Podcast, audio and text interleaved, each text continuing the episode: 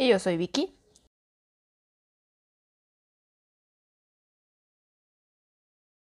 Comencemos.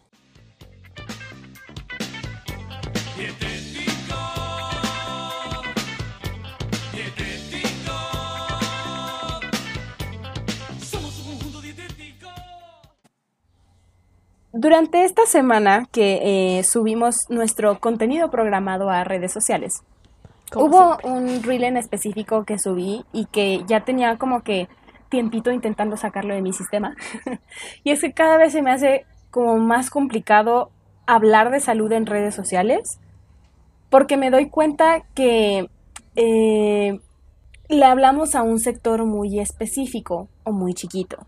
Y entonces mi mente social se pone como, pero es que esta, esta, eh, esta información no le va a ser útil a este tipo de población y esta otra información no le va a ser útil a este tipo de personas y, y cómo le hablo, ¿sabes?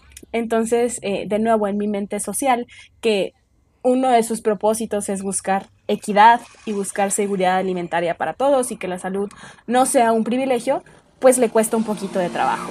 Y entonces eh, recordé que con quien yo trabajo, ella una vez mencionó que es diferente hacer divulgación, otra cosa es hacer educación y otra cosa es hacer recomendación. Y que en redes sociales no se puede hacer recomendaciones. Si acaso se puede hacer educación, pero sí se hace divulgación. Y yo dije, ok, tiene sentido. Pero ¿qué es cada cosa? Así que eh, voy a proceder a leerles la definición de cada una para que estemos en el mismo canal y entendamos qué es divulgación, qué es educación y qué es recomendación, ¿vale? La divulgación es el acto de hacer público una información para que esté al alcance de todas las personas. La educación es la acción o conjunto de acciones dirigidas al desarrollo de la inteligencia, del carácter o del juicio de las personas. Y la recomendación es el acto de aconsejar a alguien que haga algo que puede beneficiarlo o causarle placer. En ese sentido, divulgar es hablar, o sea, dar información, mostrar algo y que todo el mundo lo conozca.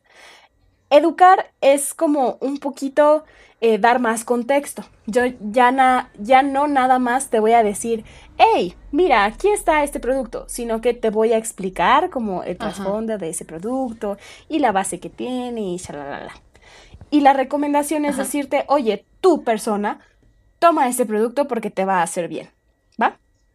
Entonces, en redes sociales es como muy complicado hacer recomendaciones porque justo, es más, no se pueden hacer recomendaciones en redes sociales. Porque no sabes a quién le va a llegar, ¿no? Ajá. Entonces, como tiene que ser mucho más específico, pues la recomendación en redes sociales se elimina. La educación se podría llegar a hacer, pero desafortunadamente eh, es complicado porque no vende. Lo que vende es la divulgación. Es decir, hey, aquí está este producto y te lo muestro y lo hago masivo. Ok. Entonces, eh, como nutriólogas que estamos inmersas en las redes sociales, em, pues me gustaría como que habláramos un poco sobre cómo somos divulgadores de información, pero al mismo tiempo estamos intentando pelear por dar educación, pero es complicado hacerlo porque la gente busca recomendaciones y los influencers eh, dan esas recomendaciones. O los influencers han sabido muy bien manejarse mercadológicamente y nos están ganando. Ok, mira, justo hablando de esto y, y, y bueno, básicamente es que en el 2020 una chica muy inteligente ella llamada Mónica Mendoza hizo un artículo en donde justo comparó como el contenido de divulgadores y de influencers, ¿no? Divulgadores en el sentido de que eh, o se tienen una licenciatura o tienen cierto em, título que les da el conocimiento de, ah, mira, yo sé esto y yo te lo puedo, o sea, yo estoy capacitado para, ¿no? Entonces aquí eh, realizó esta comparación entre 10 divulgadores y 10 influencers eh, que estaban hablando de nutrición en España. Ok. Y a partir de aquí, primero evaluó justo como el engagement y los seguidores que tenía cada uno.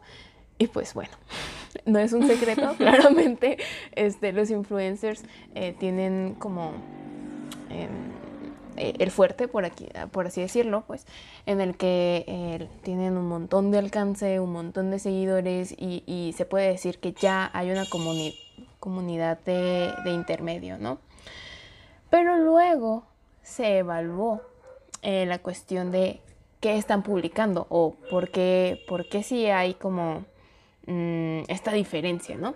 Entonces, esta joven dice, ah, bueno, es que el divulgador el, el contenido que realiza no va dirigido a hacer un mensaje viral o no va dirigido a, a que, ay, tú quieres buscar esto, mira, aquí está, sino que es, ah, mira, encontré esta información y es verídica y si te incomoda no me interesa, aquí está, ¿sabes? Mientras que el influencer lo que hace es, ah, te voy a dar un objetivo, o sea, mi contenido tiene un objetivo concreto. Y en, esta investigación que va dirigida más hacia nutrición, más hacia alimentación y supuestamente salud, bueno, pues el objetivo concreto que tenían estos influencers era la pérdida de peso, ¿no? La pérdida de peso y eh, cuestiones fáciles, ¿no? De, ah, qué alimentos tengo que incorporar, qué alimentos tengo que quitar de mi, alimentación para conseguir este, este objetivo más rápido, ¿no? Ya sea que eh, fueran cambios milagrosos o cambios sin esfuerzo. Entonces se promocionaban a partir de esto y ya decían, em, em, no sé, justo, ah, este producto este, te va a hacer bajar de peso más rápido, ¿no? Y eh, siempre promocionan como esta eh, apariencia o este atractivo físico como motivación de la salud. Pero sabemos al menos en, este, en esta comunidad, que la salud eh, no está mm, limitada a un cuerpo, ¿no? O a un tipo de cuerpo. Y fíjate que con eh, esto que mencionas, me llegan a, la cabeza dos ideas. Uno, hay una página de Facebook que yo sigo, que es de nutriólogos, de una comunidad de nutriólogos, y constantemente em, hacen como este servicio social de intentar dar educación nutricia a través de las redes sociales porque es un gran canal para hacerlo. Pero de verdad uno se pregunta si tienen visión un tanto más estética del orden de las publicaciones y de los colores y de entender reglas básicas de que no puedes poner un fondo amarillo con texto rojo. ¿Sabes? Como que cometemos mucho ese error. Tiene que llamar. Nos enfocamos tanto en que la información sea súper verídica y que tenga todos los fundamentos y todas las bases, y se nos olvida que esa información le va a llegar a una audiencia que tiene que conectar, ajá, que tiene que llamar la atención. Y entonces, si tenemos una gran información, pero con un diseño que lastima los ojos, en el sentido de que el amarillo y el rojo es es fuerte para los ojos, o sea, lastima literalmente, no lastima de que, oh, mi estética, no, no, no, o sea, a los ojos le cuesta mucho enfocar esos colores. Entonces, pues no va a ser algo que va a llegar. Em, y eso es algo que los influencers han sabido hacer muy bien. Los influencers tienen más esta mentalidad mercadológica, ajá, o estética de llamar la atención, de capturar eh, eh, el foco de alguien y decir, oh, me gusta lo que haces. No sé si es verdad o no, pero por el simple hecho de que me agrada, eh, lo voy a seguir. Y la segunda idea que me llega es que eh, los nutriólogos o los profesionales de la salud, no, no, no lo hagamos tan chiquito, em, también tenemos como mucho esta hambre por querer mostrar. Esto que a mí me encanta, quiero que compartirlo. Y, y en ese gran, gran intención y en ese gran afán, también cometemos el error como de, ahí te va toda esta información, ¿sabes? Y entonces para el público es muy complicado conectar con eso porque abruma, porque es como, wow, me estás dando demasiado, yo no puedo conectar con eso. O es muy ambiguo, ¿no? Diciendo como promoción de salud. Y entonces me hablas de esto y de esto otro y de otro, de otro, de otro, y, y mi mente no capta, no termina de entender ¿qué me estás diciendo?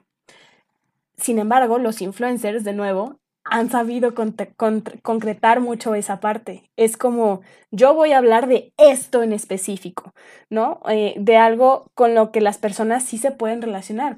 Tú diste el ejemplo de pérdida de peso, porque tiene que ver con con nuestra profesión y con lo que más peleamos en esta comunidad. Y lo que hablaba este artículo en específico. Pero ellos son muy, muy específicos y todo el, el contenido que generan va en ese sentido.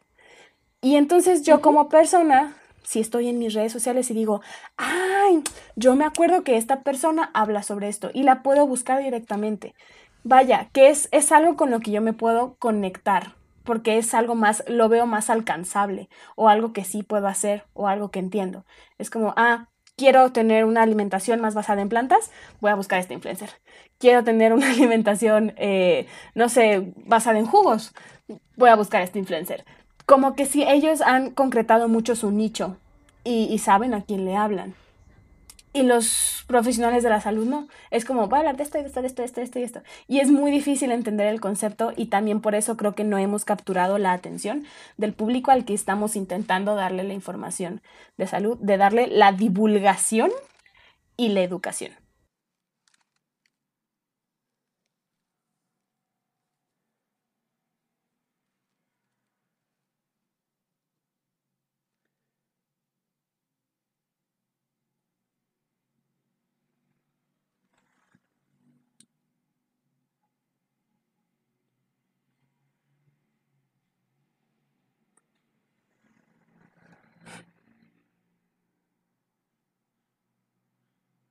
Mhm.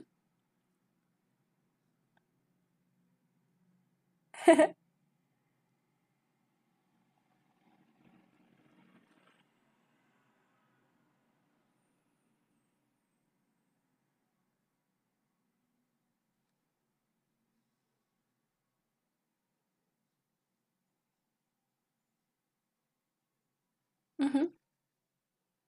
Mhm. Mm-hmm.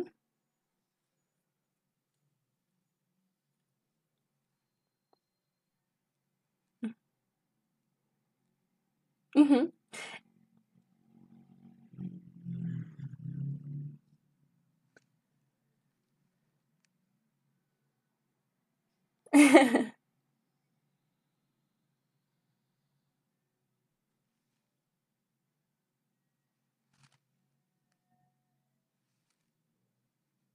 Mm-hmm.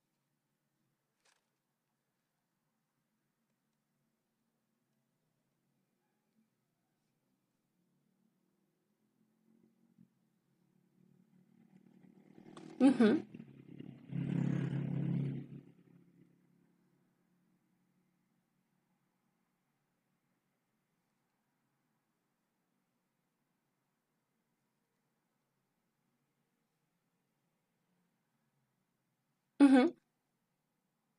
Sí, sí, es que tenemos justo como em, esta conciencia de que es que las recomendaciones no se pueden hacer, pero al mismo tiempo los influencers sí te dan esas recomendaciones y le dan esa respuesta rápida que están buscando las personas. Y entonces, ¿cómo tú le haces para intentar convencer a las personas de que las recomendaciones no van y de que lo máximo que tú puedes hacer es divulgación? Porque si intentas hacer educación de nuevo es como bioquímica y contexto y es como, no, no tengo ese tiempo.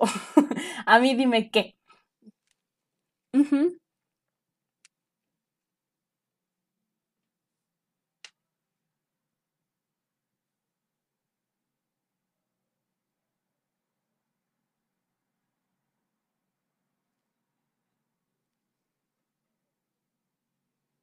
Mhm.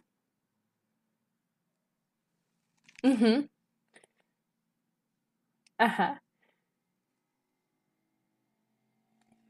Sí, de hecho, ajá, sí, de hecho, eh, el episodio que grabamos em, en, en un podcast hace unas semanas, yo mencionaba eso, el cómo si un profesional de la nutrición te decía lo mismo en su consulta que en redes sociales, es como, oye, no. Para mí eso es como, mm, tal vez deberías considerarlo un poco más tu decisión. Eh, es como un foquito que me dice que esa persona tal vez no es la adecuada para ti, porque en redes sociales como que estamos intentando hacerlo así de que Em, como tú dices, demostrar que sabemos y poner todas las referencias y, decimos mucho el depende, pero luego llegan a consulta y le damos la recomendación más general de la vida. Entonces, como no, a ver, contextos. en redes sociales se puede hacer divulgación, se puede intentar hacer educación, pero en consulta, en consulta es donde se dan las recomendaciones y en consulta es donde tienes que ser mega específico y darle la respuesta a la persona y decirle, esto es para ti. Porque ya conozco todo tu contexto, porque ya conozco, ya hice todo un análisis de tu vida, vaya, de, la, de la cuestión por la...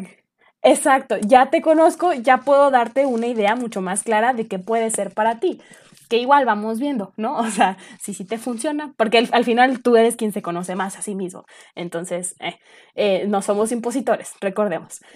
Pero, pero el punto es ese, como que estamos invirtiendo los papeles. En, en redes sociales intento eh, ser, intento dar recomendaciones, pero en consulta doy divulgación. O sea, ¿cómo? Ya nos confundimos.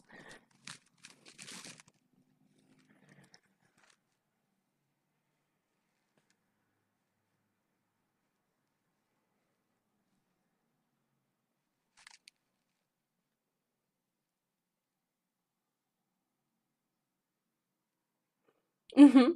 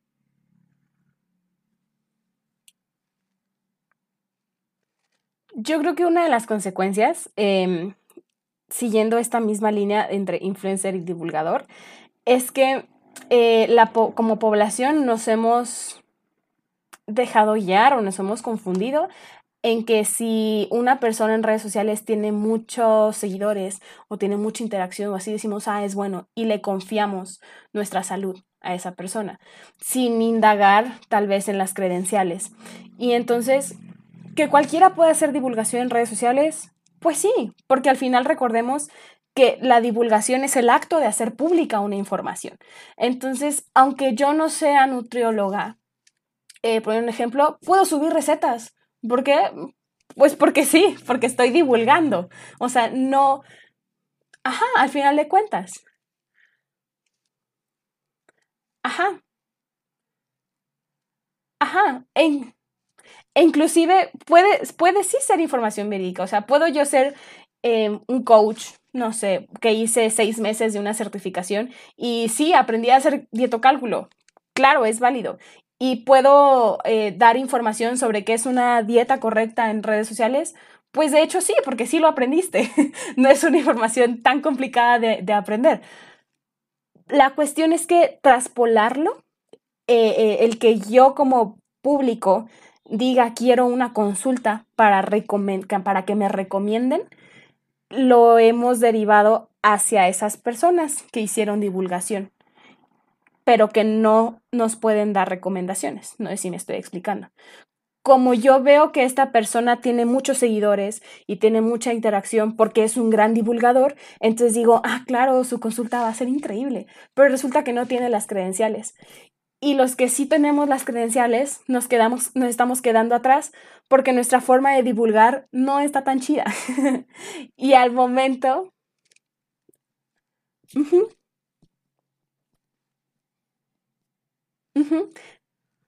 Exacto, no tenemos esa mentalidad de marketing eh, eh, que nos permita llegar a la población para que la población diga, ah, voy a ir a la consulta para que me dé recomendaciones, sino que buscamos las recomendaciones directamente en las redes sociales. Creo que esa es una de las consecuencias, eh, mm, una de las que ha traído.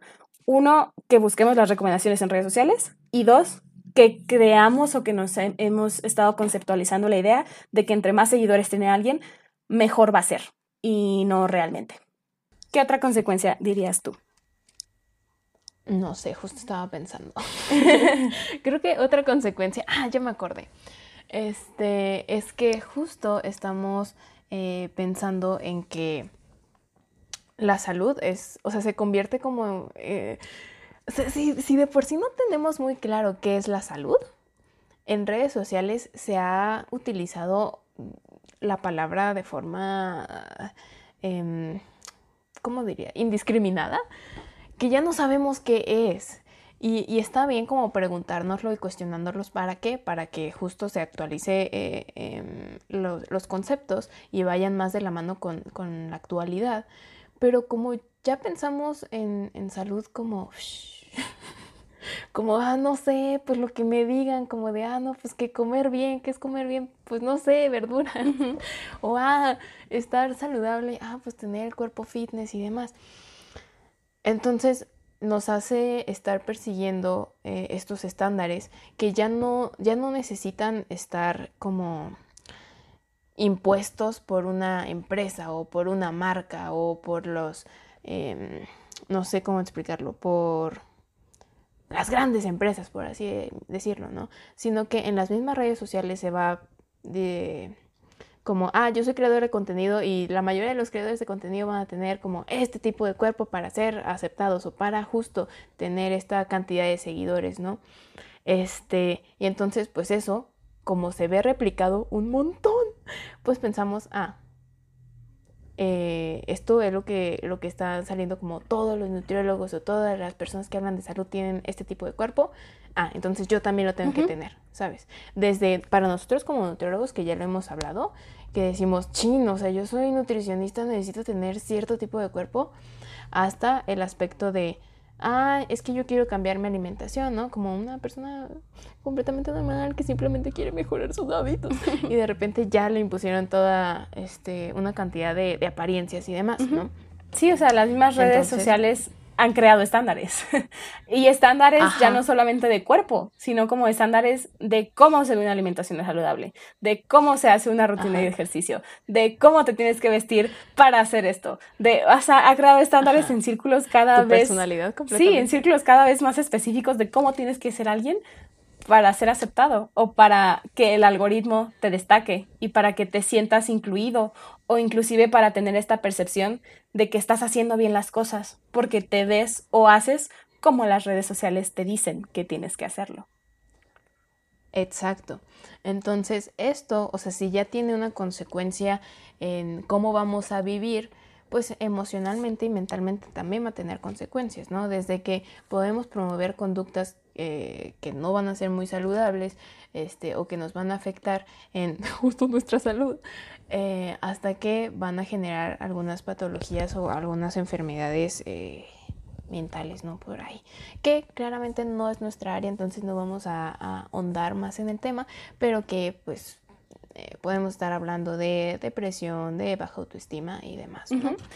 Y, también otra consecuencia es que estas recomenda que como ya se generan recomendaciones, entonces se empiezan a consumir productos en poblaciones que no son necesarias. Y entonces empezamos a generar problemas de salud ya no solo mentales sino también físicos. En la parte como no sé ah, las rutinas de ejercicio. Está bien divulgar sobre ejercicio claro se puede divulgar em, beneficios eh, se puede divulgar diferentes tipos de ejercicios que hay muchas cosas. Pero recomendar hacer una rutina de ejercicios en redes sociales es como no, porque a ver, no conoces el contexto de esa persona, no conoces siquiera si puede hacer el movimiento que tú estás haciendo en esa rutina, qué tal que se lastima la persona, sabes, hay como muchas... Em, posturas o, materiales o cosas así que al momento de tú recomendar hacerlo, eh, pues termina generando más problemas de salud o si recomiendas, no sé, un producto, por ejemplo, mm, eh, un, superfood, ¿no? uno de estos alimentos que tienen muchísimos beneficios. Pero resulta que a lo mejor la persona tiene un daño renal, pero tú recomendaste que este alimento es súper bueno para un montón de cosas.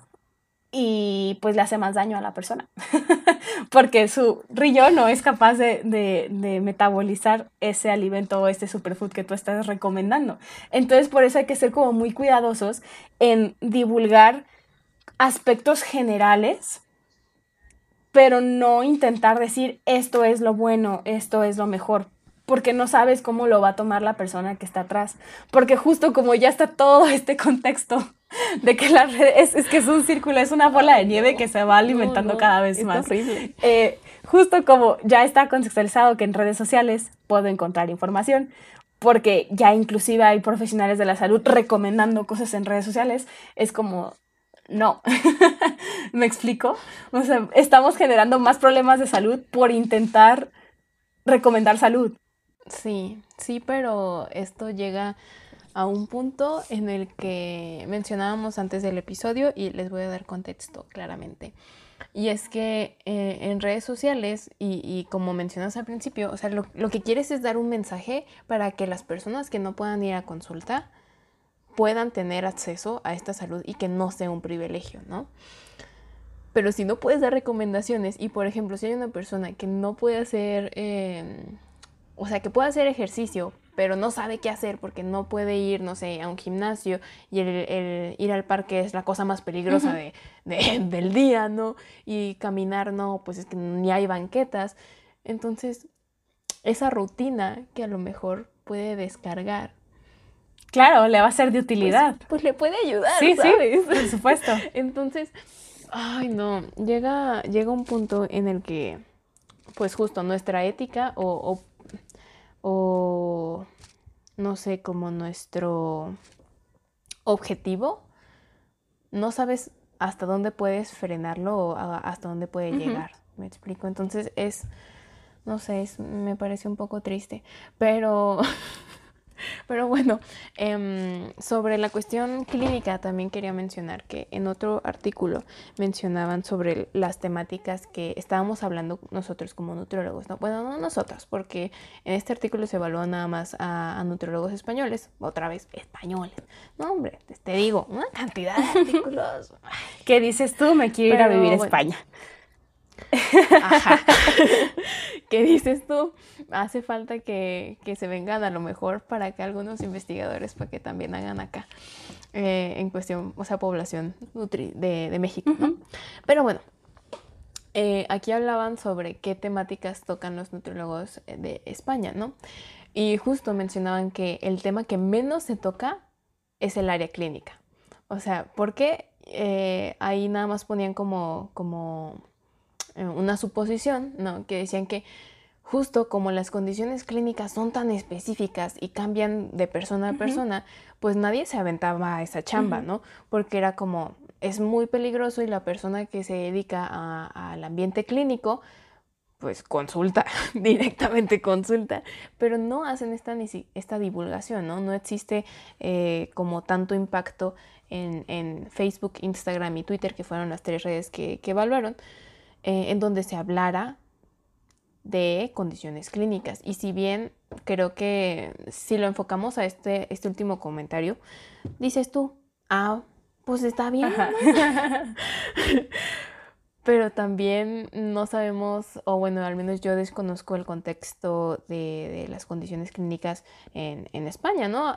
Porque si hay personas que no tienen esta, eh, este conocimiento, que, em, por ejemplo, Em, ay, esta organización, ¿cómo se llama? La de diabetes aquí en la Federación que de Diabetes. Ajá, ajá.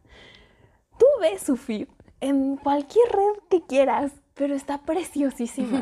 o sea, la información la manejan de una manera que a mí me fascina, que creo yo eh, que, que, o sea, si yo tengo, si yo vivo con diabetes y veo esta información, digo, me es de ayuda, no, no llega al punto de, ah, esto es consulta, pero me estás ayudando a educarme constantemente sin necesidad de involucrar más dinero, más que pues, eh, lo que me costó el celular y el internet.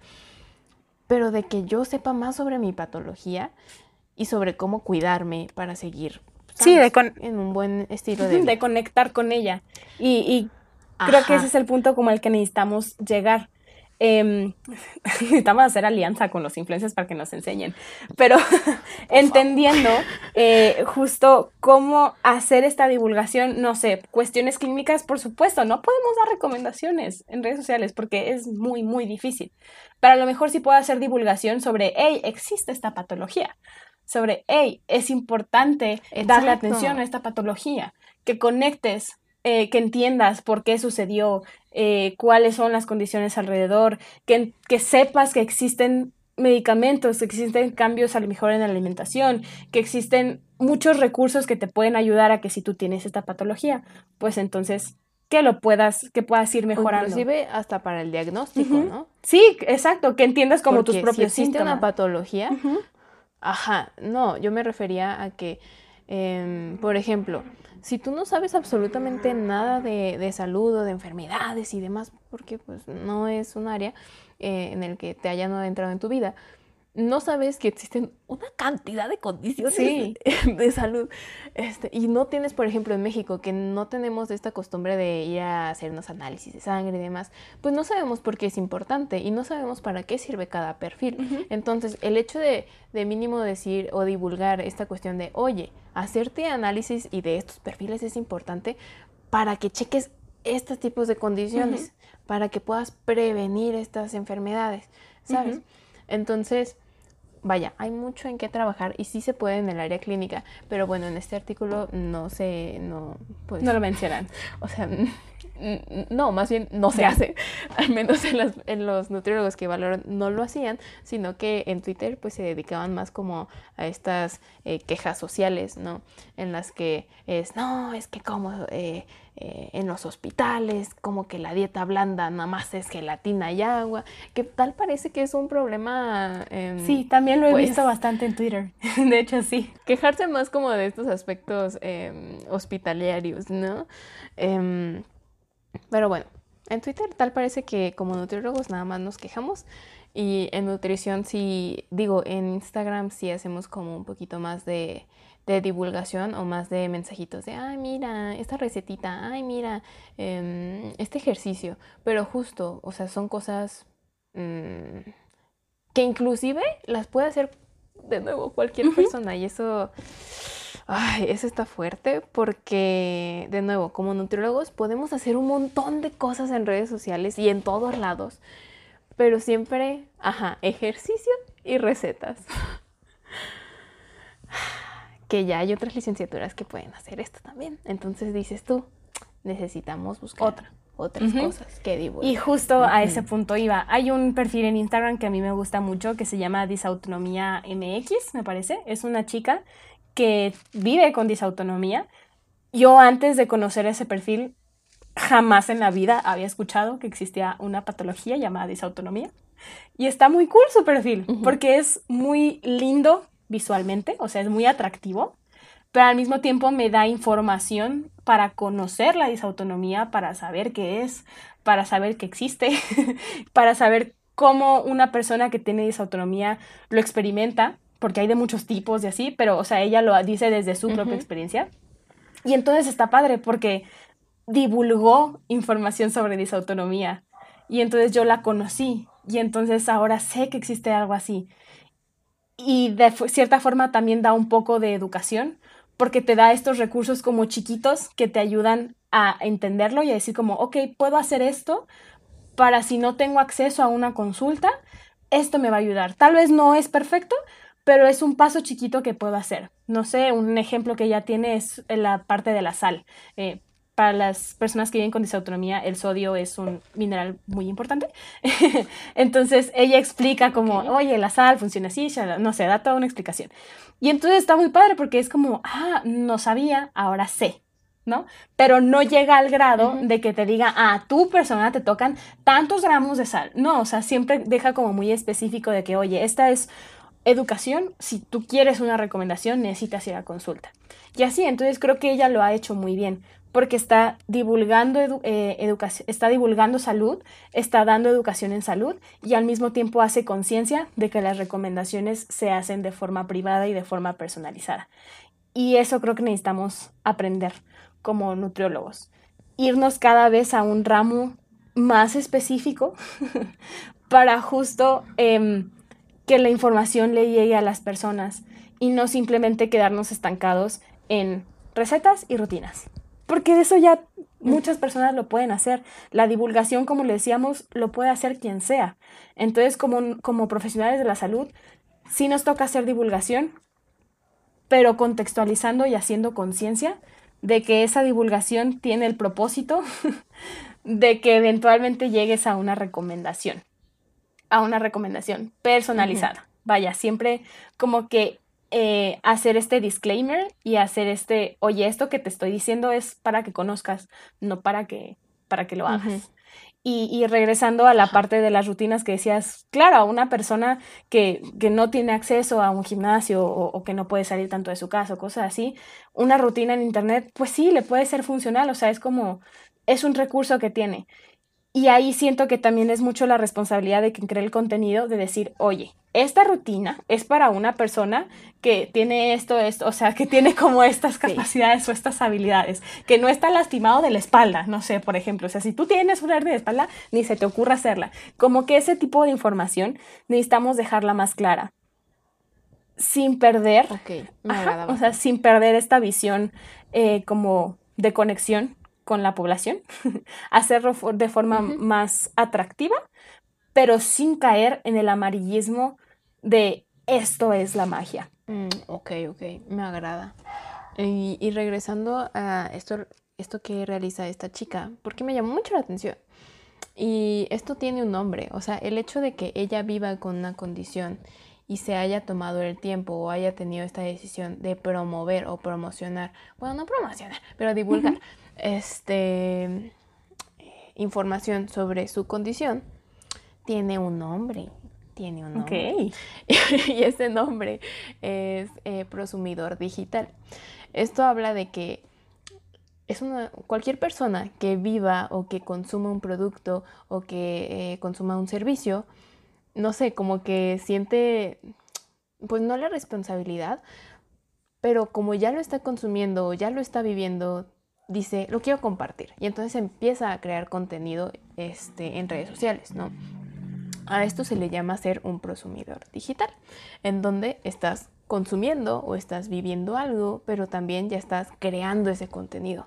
Y si nos damos cuenta, en, ahorita en redes sociales, están hechas para eso. O sea, ya no estamos eh, como el, ay, permíteme poner, no sé, en la tele tal canal para ver esto, ¿no? Sino que nosotros es como, ah, vi esto, o leí esto y ya te quiero hacer una reseña, ¿no? Y ya te quiero decir mi opinión. Este, y eso está bien. o sea, de nuevo, eso nos da un... Yo creo que eso eh, nos enriquece bastante, o sea, como que em, nos da la oportunidad de, de sacar un poquito más de nosotros, o sea, que se nos conozca eh, y que podamos hablar un poquito más sobre qué nos gusta, qué hacemos y así pero también se presta a, justo em, que haya em, demasiada información, primero. Dos, justo información que no sabes si es verídica o no. Y tres, este, que nosotros tomemos como esa, esos videos, esas recomendaciones que estamos, que pues simplemente damos así, se nos hace fácil opinar. sí. como verdades, ¿no? Y creo que es algo que a nosotros nos, o sea, creo que nosotros también somos parte de prosumidoras, ¿no? Este, ¿por qué? Pues porque básicamente cada que explicamos cómo surge el conjunto dietético es porque teníamos información y dijimos, queremos compartirla. Pero justo creo que también hemos pasado eh, por toda esta, no sé, creo que ha cambiado nuestro enfoque muchas veces, ¿no? Sí, creo que... Desde que Ajá, ¿desde qué? Empezamos y que la licenciatura nos decía, ah, no, pues hay que sacar un Instagram, ah, que sí. Y decíamos nada más, literalmente lo que nos decían en, la universidad, sí. hasta hoy en día.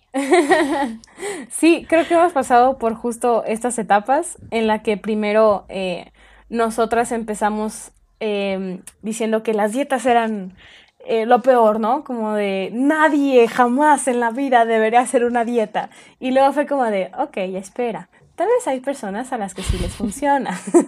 o sea, por algo está este 5% a las que sí le funcionan y al mismo tiempo con qué objetivo le están haciendo la dieta. ¿Es para perder peso o es porque realmente así se les es más sencillo organizar su alimentación y, organizar sus tiempos? ¿Sabes? O sea, empezamos como a ver muchos matices y muchos contextos y decir como, ok, no, la dieta no es el problema, el problema es la intención. y también pasamos... La intención y cómo se enseña. Y luego también pasamos por esta parte de nadie jamás debería querer bajar de peso. Y, y al inicio nuestras publicaciones eran como así, ¿no? De que, oh, perder peso eso es terrible. Y ahora es como, pues si tú quieres y es algo que te interesa, yo no soy quien para juzgarte. Yo no soy la persona ideal tampoco para ayudarte en ese proceso porque no va con mis valores. Y te voy a decir por qué no. Y porque justo te voy a estar mencionando. y te voy a explicar. si no estás a favor de eso te va a incomodar. Te voy a explicar cuáles son mis valores. Si te interesan, increíble, bienvenido. Si no te interesan, no pasa nada. Mira, hay mucha más información allá afuera. Entonces, eh, justo hemos ido pasando por estas etapas de, de entender que una cosa es divulgación, otra cosa es educación y otra cosa es recomendación. Y como profesionales de la salud, creo que nos toca eh, educar para que las personas comprendan que las redes sociales no son recomendaciones. Si vamos a divulgar y educar con contenido, siempre hacer eh, disclaimers y siempre hacer especificaciones de que, oye, esto es para este tipo de personas, esto es para, ¿sabes? Porque las personas tampoco tienen la culpa. O sea, claramente, si en redes sociales todo el tiempo están viendo esta parte de, de los mensajes de haz esto y haz esto y haz esto, pues ellos dicen, pues lo voy a hacer. No, no, pues no es su culpa como no decir, ay, esto no es verdad. No, los mismos creadores de contenido necesitamos sí seguir generando contenido, pero al mismo tiempo especificando para quién es ese contenido. Y así poco a poco ir haciendo una sociedad un poquito más consciente de, que lo, de lo que se divulga y de lo que se, se educa. Y mira, justo para, para recalcar como esta, esta importancia que, tenemos que tener al menos como gremio, ¿no? Eh, se realizó una, un documento y que salió en febrero de este año, o sea, una cosa que acaba de salir, casi casi.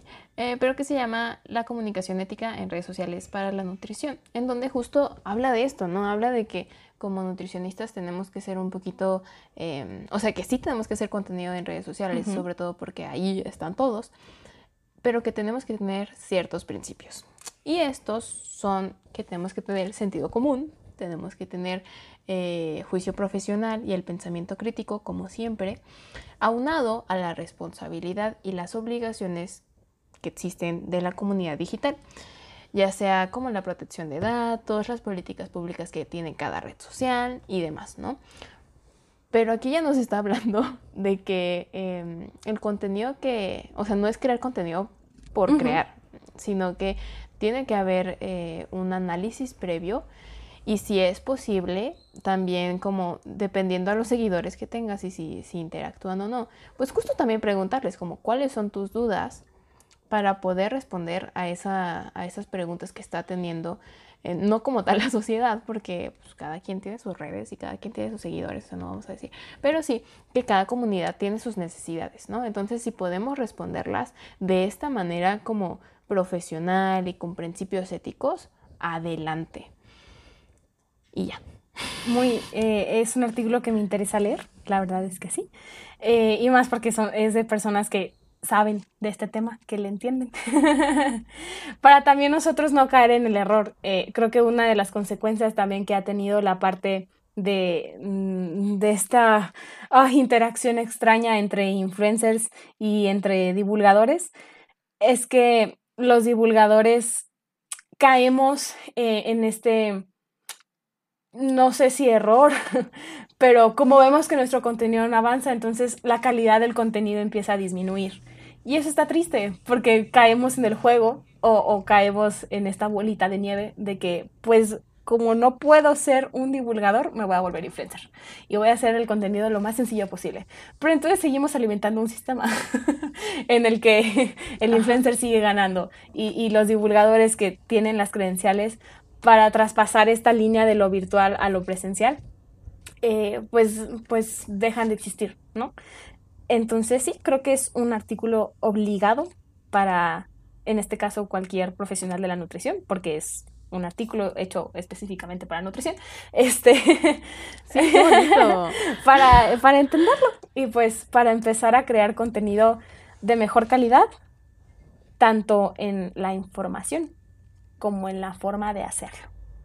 Y así beneficiar a la sociedad, que es el fin último de los profesionales de la salud. Muy bien, pues creo que con esta linda conclusión podemos cerrar el episodio que creo que va a ser el más largo que hemos tenido. Pero, ay, gracias por escucharnos y nos escucharon hasta acá. Estuvo chido, ¿a poco? Uno de los, eh, de los episodios más profesionales que hemos tenido. Como que esto va a ir cambiando así. Uh. Eh, y pues nada, nos vemos hasta el siguiente episodio. Muchas gracias por regalarnos su tiempo. Bye. Bye.